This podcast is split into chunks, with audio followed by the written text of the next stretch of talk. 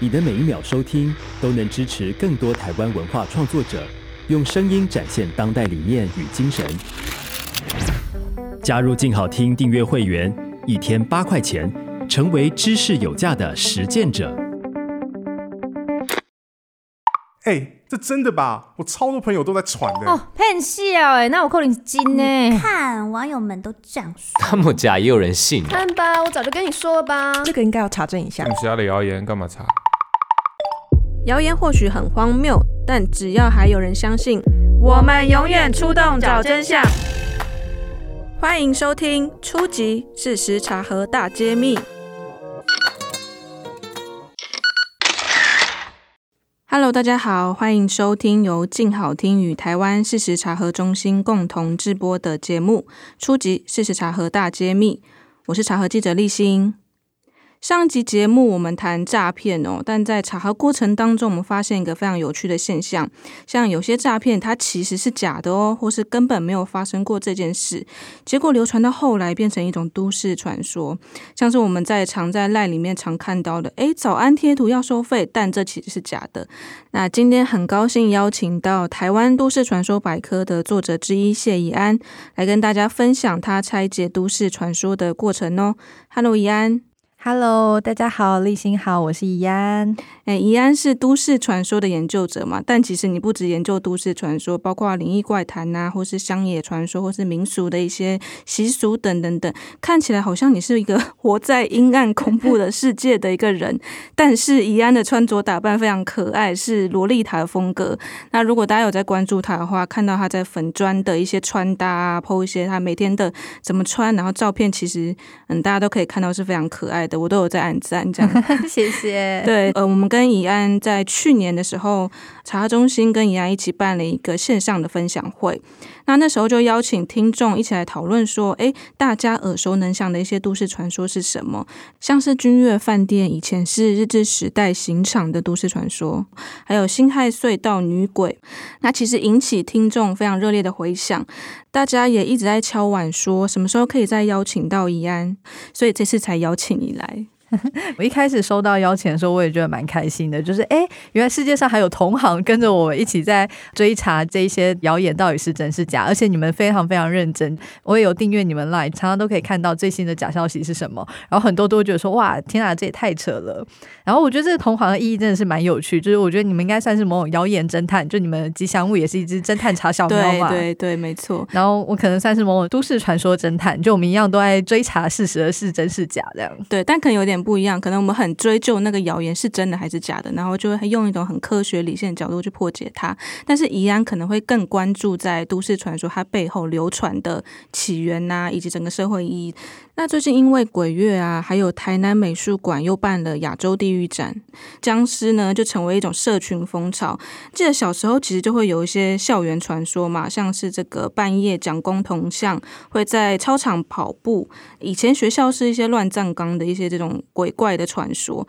那这是不是一种九零年代的一个学生的共同记忆啊？嗯，它很多其实都是在九零年代传开的，因为我都有做这些鬼故事的调查，然后就发现说，为什么九零年代会有这么多鬼故事传开呢？其实是因为九零年代有一个东西非常的流行，就是灵异节目。如果大家小的时候有经验，可能都会想到，就是在晚上会不小心点开电视节目，然后就发现说，哎，有一些很可怕的灵异节目就是正在播，然后他们有时候就会讲说，哎，其实这个地方啊，以前是可怕的刑场啊，所以现在才会有鬼魂萦绕啊，等等的。他们就是其实传播了这样子的故事，然后我们现在所熟知的很多鬼故事的模型，有一部分都是仰赖当时的灵异节目而得以流传的。除此之外，也包括比如说网络社群的兴起，像比如说我们看到不少大学的鬼故事，可能是在 PTT 上面流传的，就是学生们他们得到一个平台，可以分享他们自己学校里面的鬼故事。然后 PTT 这样子，它也是在九零年代出现的东西，所以我们可以说，九零年代因为一些媒介环境的改变，使得人们开始有很多机会可以接触到这一些鬼故事。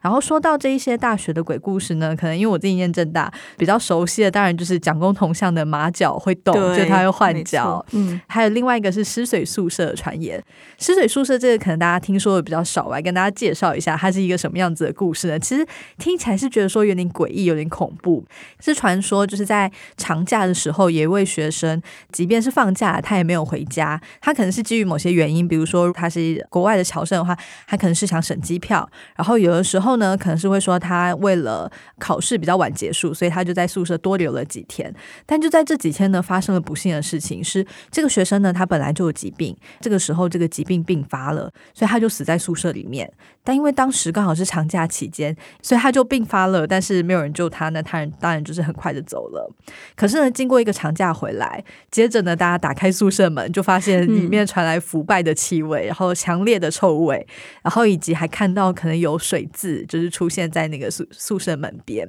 然后他们就看到说，哎，原来这个寝室里面其实这位学生已经死在里面很久了，然后他的尸体就是已经都腐烂了，甚至尸水也已经进到了床板里面。然后如果是正大的传说，就会说这个故事是发生在我们的自五到自九的这一段的这个这几栋宿舍里面，然后不知道是哪一间，但如果你住到那一间，发现说他少了一块床板的话，嗯、那很可能就是当初学生死亡的那一间。天哪，所以这听起来还。很恐怖，但应该这是假的吧？呃，这是假的。原因是这个故事呢，其实，在九几年那个时候，就是已经说北科大那边他们学校里面有这样子的故事。到了可能九七年之类的时候呢，又看到说政大说这样子的故事发生在政大，还有其他很多大学都说我们听说过这样子的故事。像好像据说台大跟中兴他们也有类似的故事。中兴通常会说这个学生死在衣柜里面，就是宿舍也会有衣柜这样子。那其实他就是一个从一个学校开始，然后慢慢延伸到各种学校，各个学校都会有这样的传说。那像是最近很夯的僵尸呢，有没有一些类似的都市传说？僵尸的部分的话，就是我们曾经有过僵尸电影的热潮嘛，就是在林正英开始演各种僵尸电影之后，就是他接下来演了二十五部，就演非常多，直到他死亡这段时间，都可以说是一个僵尸的盛世。虽然说这些僵尸它可能是出现在电影上或出现在电视上，但是有的时候人们也会想象它出现在我们的现实里面。台湾在九三年的时候呢，就曾经有传说，就说哎，僵尸其实跑到台湾来了。哇，对、嗯、他们可能原本想象僵尸可能。在中国或者在香港，但在这个时刻呢，他们认为说，哎，僵尸跑来了。比如说宜兰那边，他们就流传过一阵子，然后小学生们之间非常害怕，甚至还有人带糯米上下学，真的假的？报纸里面写的。嗯、然后为什么会带糯米呢？就大家如果看过林正英演的那一些僵尸的故事，可能就会知道说，在里面糯米是可以驱邪的。就如果你被僵尸咬到的话，你采糯米就是可以让你的僵尸的那个症状不并发这样子。所以糯米在里面就是一个重要好的驱邪的圣物，然后当时的学生们似乎也相信了这件事情，就把糯米带在身上。这该不会是糯米商放出来的假讯息吧？就是让大家带糯米这样。那其实因为最近鬼月啊，其实大家也有在传一些鬼月的禁忌，像是什么晚上不要穿什么颜色的衣服，或是晚上不要出门。那不止鬼月啦，平常也会有一些禁忌，像是我到现在还是不敢用红笔写名字。那怡安可以分享一些这些禁忌的案例吗？嗯，我们来看一下，就是不敢用红笔写名字的这个，大家都是会说以前的呃死刑犯的名字是用红笔写的。比如说，大家可以想象穿清朝官服的官员，他们在判的时候，可能就是会用红笔写下死刑犯人的名字啊之类的这样子的说法，其实不尽然是正确的。因为如果我们去查台湾的档案，就我们现在可以看到一些一些以前的档案，如果我们去查档案的话，会发现说，哎，其实，在档案里面，犯人名字是用黑色的笔写的，但是里面确实有的时候会出现红色的字，比如说他的那个犯行的名字可能是用红笔写的。除此之外，其实古代印刷的时候也蛮常会出现红字的。那些红字也不一定会有不祥的意思。所以我觉得，如果要说不要用红笔写名字，这与其说是实际上真的存在的案例或者真的存在的事情，倒不如说它其实是一种根深蒂固的文化想象。就即便人们举的例子不尽然正确，但实际上这样子的文化想象都已经非常非常的坚固。这样子，对，其实大家到现在应该都不太敢写，但打字可能就还好啦。哦，我觉得差别是在，就是你要用红笔写名字的话，就等于你一笔一画都在加强那个你用红笔写这个人的名字的意念。可是你如果是就是打字的话，就是你就是。就是圈起来，然后改成红色，这样就完成了。嗯、所以它可能就没有那种一笔一画，就是意念输入的那种 feel 这样子。然后除此之外，我们还有一个比较常听说的，可能是大家会听说，呃，在鬼月的晚上不要晾衣服。就是可能什么四五点的时候就要把衣服收进来啊，对。然后这个的话其实是跟我们传统民俗是比较有关的。就在日治时代的时候，已经会有类似的禁忌。他们会说，你要是晚上的时候就是不把衣服收进来的话，那可能就是后来穿到这样子的衣服会造成流产，或者说生出矮小的婴儿等等的的这样子的情况。但比较近期一点的传说更鲜活一点，会说就是为什么鬼月不要晾衣服呢？是因为晚上你把衣服晾在外面的时候，那些孤魂野鬼他们会去跑去偷偷穿那。些衣服，或者是附身在那些衣服里面，嗯，所以你再把那些衣服穿到身上的时候呢，鬼可能就会附身到你身上，或者说你就会变成穿鬼穿过的衣服，那当然是很不吉祥的事情，所以因此就会造成一些不好的事情。这样子是，其实这些呃，不管是鬼月的传说啊，或者是平常的一些禁忌，那其实宜安你在那个都市传传说百科里面就把都市传说分非常多类型嘛，像是校园怪谈、乡野传说，或是城市的狭缝，像刚刚提到的星海隧道。那其实有一个大类，就是叫做谣言译文。那这些类别有些案例，其实跟查核中心过去查核的假讯息一样，某种层面蛮像的哦。像是一个很经典的案例是说，诶，蚂蚁会在大脑里筑巢。那先跟听众朋友解释一下这个谣言哦。他是说，有个小朋友睡前将糖果放在枕头边。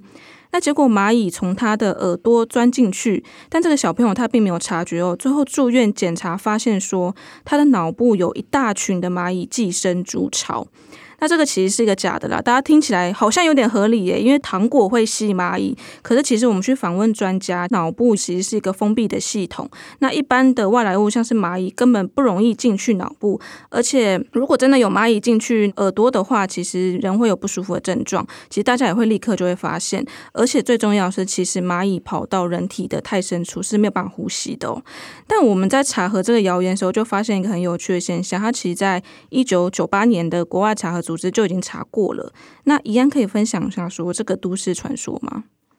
关于这部分，其实我蛮感同身受。那个时候我们在写《都市传说百科》的时候，就我们要列几个条目，然后我就想说，哎，这一条我蛮想写的。然后原因是因为我小的时候就被我妈这样告诫过。就我们家有两楼，然后分楼上楼下，我妈都告诫说，楼上那一层就是大家睡觉的地方，是绝对不能吃东西的。然后她跟我讲这个原则呢，就是使用这个蚂蚁会在人大脑里面筑巢的故事来跟我说。然后所以我小时候就真的非常乖巧，就是一定不会在睡觉的地方吃东西。然后也真的觉得说非常。非常害怕，但现在想想，我觉得这个蛮有趣的是，就是这个传说它之所以有办法让大家相信，很大一部分的前提是，大家要必须对于大脑跟头的构造不够了解，才有办法相信这个传说。嗯、就我相信，如果是生物专家，他们一听到就一定会捧腹大笑。这样子的传说绝对没有办法在生物专家之间流传这样子。对，但是它对小朋友好像很有效果诶。嗯，然后我觉得这很大一部分是，就是对于大人们来说，这个传说实在是太方便了，太有用了。他们一定非常需要这样子的传说，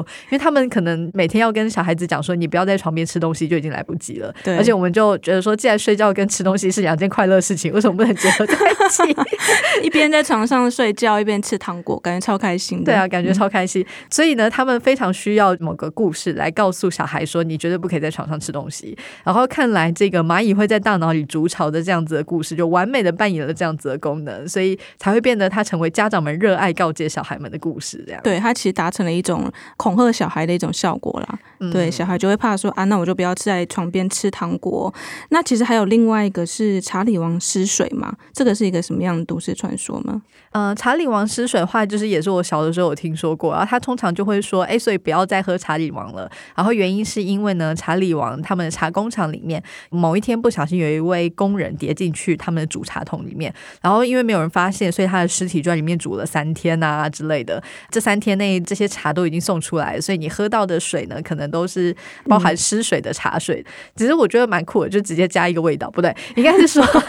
但大家通常都会觉得说这样子的传说很可怕。不过其实他们就会辟谣说，其实并不是这么回事。原因是因为他们煮茶桶其实都会很快速的更新，并不会有人在里面泡了三天还没有被发现。然后这个传说呢，它通常是用来告诫人们说，你不要买那。种瓶装水，嗯，然后为什么我们知道这样传说一定假的呢？除了它在原理上面、构造上面不可能的话，还有一个原因是因为它也是一个第二代的传传说，其实它不是新的，它在这之前就已经有过类似的传说。如果是更年长一点人们，可能对于开启乌龙茶有印象的话，嗯、开启乌龙茶也曾经被传说说，就是有工人跌到里面，所以他煮出来的茶全部都是失水啊之类的。如果有听过这样子的传说的人们，应该一听到茶里王失水，就会知道说，哦，看起来是一个旧传说卷土重来，然后这次攻击的对象换人了这样子。那其实这个让我想到我们最近才处理的另外一个谣言，就是，诶，其实大家应该有听过啦，就是，诶，我们喝可乐，可能我们的胃会被可乐给侵蚀，然后如果泡在可乐一个月的话，人的身体就会腐烂掉。那这个听起来也很扯，可是其实我某种程度想一想，就是我会觉得说，诶，其实我从小到大好像被灌输这个概念呢，就是可乐真的很恐怖，它会把那个蟑螂给腐蚀掉，然后甚至也会对我们的胃部有一些侵蚀的效果。我觉得跟这个查理王失水有一种异曲同工之妙哦。那其实都市传说基本上都是虚假演变而来的嘛。但是我们发现说，即使大家知道这是假的，可是大家还是会继续传呢。那究竟人们传这些传说的背后原因是什么？我们就是前面在谈到那个蚂蚁会在大脑筑巢的时候，就有发现说，其实蛮多传说它都是背后有一个重要的功能，然后人们往往是为了那个功能而去传这样子的传说。像比如说，如果我们看一些更早的民俗传说，像比如说刚刚也有提到的晚上不要晾衣服，它其实也是有功能性的。比如说，很可能是因为，呃，要是晚上在外面晒衣服，它会沾到露水，要是人们在穿这种沾到露水的衣服，那可能就会容易感冒啊之类的。然后以前又各种环境没有。像我们现在那么好，所以可能比较容易生病。比如说，你晚上把一堆衣服晾在外面，然后又刚好是农历七月，要是有人从旁边经过，应该是会觉得说那边看起来像站了一群鬼这样子，而且他们那边飘啊飘的，会吓到大家啦。对，嗯、然后也有可能是为了防止吓到大家，因为如果在以前你被吓到，那接下来就是去收金嘛，这样子 就引发后面的效应，这样对，有可能是为了防止有人要去收金，所以才直接告诫说，那你晚上的时候不要晾衣服。然后如果直接用这种前面一长串解释，就可能大家不一定要听，但直接说你晚上晾衣服你会有后果哦，就是鬼会跑进去哦之类的，那很可能就很非常愿意听。那在这样的情况之下，就会自然而然造成它的负面效果不会出现的比较理想一点的状态，这样子。对，其实它就是用一种恐惧的效果来告诉大家一个可能是呃对大家比较有好处的一件事情，比如说刚刚的啊、不要再不要多吃糖果啊，然后或者是说呃晚上不要晾衣服，可能会造成一些身体的一些不好的效果。都市传说它其实到。每一个时代，它都会有新的都市传说。那这跟时代的变化有关吗？其实我们现在平常在对付赖里面的谣言，应该会发现说，赖里面谣言真的是太多太多了。就是每天仿佛都有很多人在一个很紧张、很紧绷的状态，然后去相信一些完全不存在的谣言。然后我觉得，其实是因为在我们现代生活当中，每天要面对的事情实在是非常非常多。过去其实人们的生活智慧很可能是一代传一代下来的，但是现在当我们进入现代社会之后，这个一代传一代的智慧可能已经有一点不敷使用，因为现代生活实在是太杂、太乱、太多。所以这样。情况之下，人们非常需要听信某一些专家的建议，嗯，所以这也是为什么人们会容易相信谣言，因为很常会处在一种就是我对所有事情我都不了解，所以我要听别人怎么说的状况。在这种状况之下，人们就会倾向去相信一些看起来很有那么一回事的东西。但其实我觉得背后的很大一个原因，是因为我们日常生活当中需要去戒备或需要去谨慎对待的事物实在是太多了，这些东西才是太多到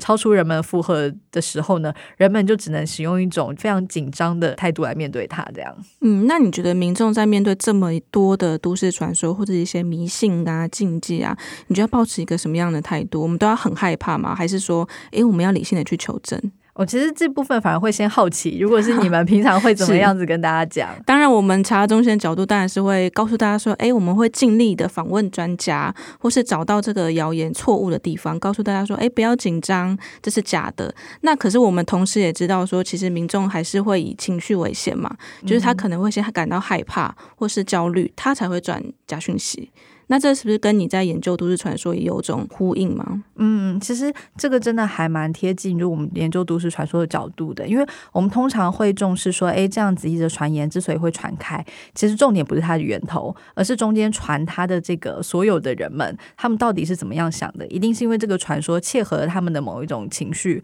所以他们才会想要把它传播出去。然后也就是说，其实情绪反而是先的，就是真的是情绪跑在前面这样。那为什么会有这样的情况呢？比如说我们可能家长群组里面会有很多害怕小孩子被伤害之类的的这样子的谣言。然后这种谣言，比如说从八九零年代开始到现在，就已经有非常非常多这类谣言呢，很可能它就切合中了家长们的一个心情，就是他们原本就非常担心自己的小孩子会在哪个地方受到奇怪的人、受到呃有心人士进行一些不好的对待，所以他们听到这一类故事的时候，他们反应都会非常的大，都会非常紧张。但其实是因为他们先有这样子的心情，所以这个故事切合他们的心情之后，他们才会非常容易相信。可以理解，因为每个人碰到的事情不一样，每个人角色不一样，可能那个谣言打中你，刚好就是因为你的角色，或是你在焦虑什么，就刚好打中了。嗯、那其实我自己有个好奇啦，因为像查中心的工作，我们会问专家，然后找资料去辟谣，然后用很科学理性的角度去说啊，这是错的。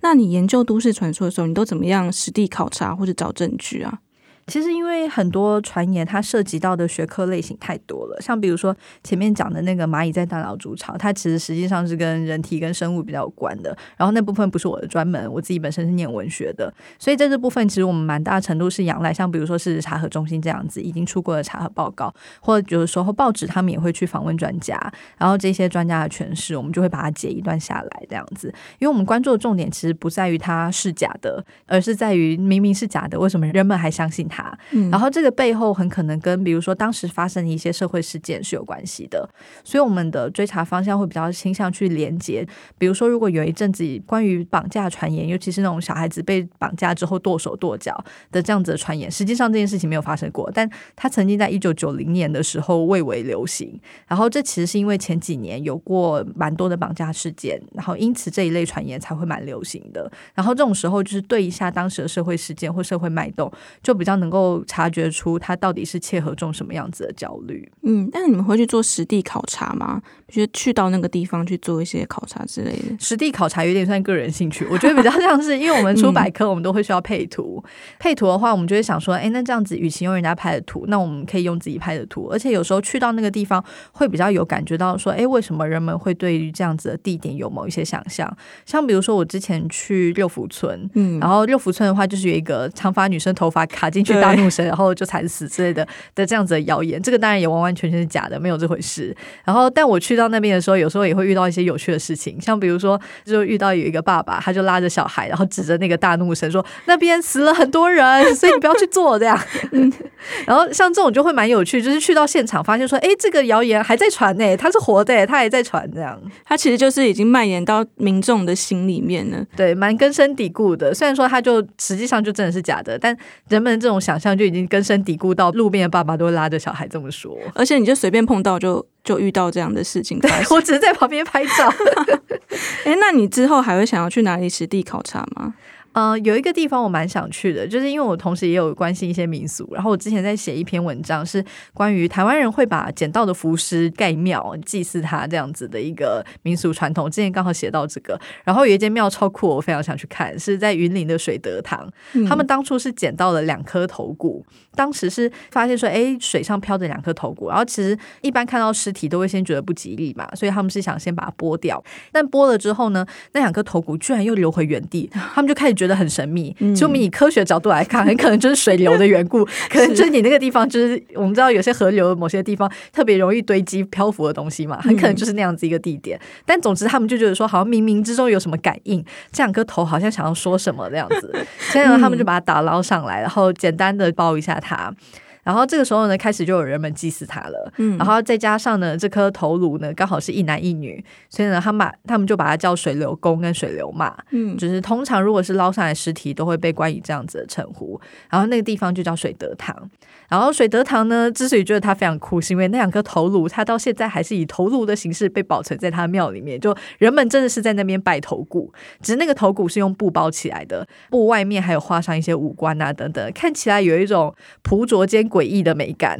我蛮想去实际上看看。听众朋友如果有兴趣的话，就赶快去 Google 搜寻一下水德堂，就会看到两张照片。对，那其实怡安，你刚刚跟我们分享了，就是有校园的怪谈呐，然后有都市传说，那也有一些谣言的译文，跟查中心的工作有些有像。那你同时也有在关注一些民俗的传说嘛？那其实呃，如果有机会的话，下次我们再聊一些其他的关于民俗传说啊，或者其他的东西。今天就非常谢谢宜安来跟大家分享一些都市传说，破解。的过程。感谢大家的收听，请持续锁定由静好听与台湾事实查核中心共同直播的节目《出击！事实查核大揭秘》。我们下期见喽，拜拜，拜拜。